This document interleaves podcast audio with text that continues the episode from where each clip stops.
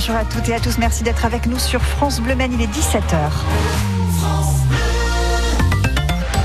Les infos avec Julie Leduf. Bonjour Julie. Bonjour Sophie, bonjour à tous. Sur la route, la circulation est fluide pour l'instant, sauf autour du rond-point de l'Océan. Attention au sud du Mans. Plusieurs départementales sont partiellement fermées depuis la nuit dernière en raison des 24 heures du Mans. La météo, Julie, la journée a été bien grise. Et celle de demain le sera aussi avec des petites pluies le matin, un temps plus sec mais toujours très nuageux ensuite, et puis une maximale de 23 degrés pour la Flèche et Marson. L'enquête avance après l'incendie qui a coûté la vie à une femme samedi au Mans. C'était dans une résidence du quartier Saint Pavin, rue Armand Saffray. Samedi matin, l'occupante de l'appartement est morte. Son compagnon a réussi à sauter par la fenêtre et on commence à y voir plus clair sur ce qu'il s'est passé.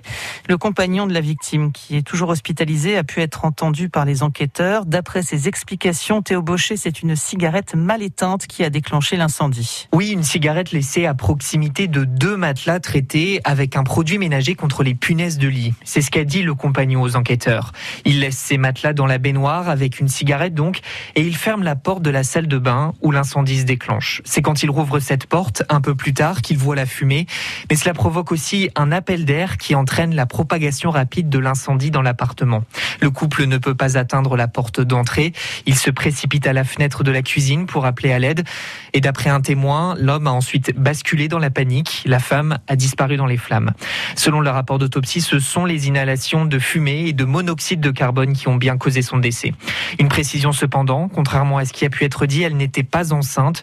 Son compagnon, lui, est toujours hospitalisé à l'heure actuelle.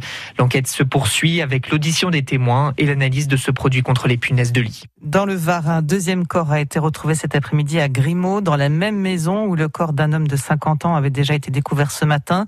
L'incendie qui a déjà détruit plus de la moitié de la réserve naturelle des morts n'est toujours pas maîtrisé. Le vent a tourné, ce qui complique la tâche des 1200 pompiers toujours mobilisés. Elles doivent arriver à Paris en fin de journée. 216 personnes qui s'étaient réfugiées à l'ambassade de France à Kaboul ont été évacuées la nuit dernière. Parmi ces personnes mises à l'abri, il y a en grande majorité des Afghans qui ont travaillé pour la France ou qui sont menacés par les talibans. L'ex-président afghan Ashraf Ghani se trouve quant à lui aux Émirats arabes unis. Il avait fui son pays dimanche avec sa famille. Les talibans qui essayent de donner des gages en assurant protéger les accès à l'aéroport de Kaboul ou encore en promettant que les Afghans qui ont travaillé pour les Occidentaux ne seront pas poursuivis. Pour l'instant, c'est la méfiance qui domine, à l'image de cette déclaration sur Twitter de Jean-Yves Le Drian, le ministre des Affaires étrangères. J'ai demandé que les talibans démontrent par des actes qu'ils ont changé, comme ils disent à eux, d'en faire la preuve. La France se tient aux côtés du peuple afghan. Aux Antilles, 100 tonnes d'oxygène médical doivent arriver demain par bateau à Fort-de-France. Une mesure de prévention pour éviter toute pénurie face à la vague de malades du Covid dans les hôpitaux de Martinique et de Guadeloupe où les renforts de métropole, de métropole sont arrivés la semaine dernière. Parmi ces renforts, des soignants de plusieurs hôpitaux français, dont celui du Mans, mais aussi des professions libérales comme euh, Grégory Briquet, qui est infirmier à domicile à Cambrai, dans le Nord. Depuis qu'il est arrivé à Pointe-à-Pitre, il est confronté à des situations qui le bouleversent. En ce qui me concerne, j'ai soigné un, jeune de 22 ans qui a fait une myocardite samedi avec un infarctus parce que ben il a chopé la Covid. Une myocardite, c'est pour toute sa vie. Un cœur fragile, il fera plus de sport, il pourra plus courir. Voilà, donc ça perturbe un peu, même quand on a 48 ans, parce qu'on se dit qu'on a des enfants de 22 à 14 ans et que ça pourrait être son enfant, son propre enfant, et qu'on se dit que c'est bien dommage que nous, euh, qui sommes de l'autre côté de l'océan, on ne veut pas se faire vacciner, comme les Guadeloupéens qui ne veulent pas se faire vacciner alors qu'on sait que c'est le moyen de se protéger.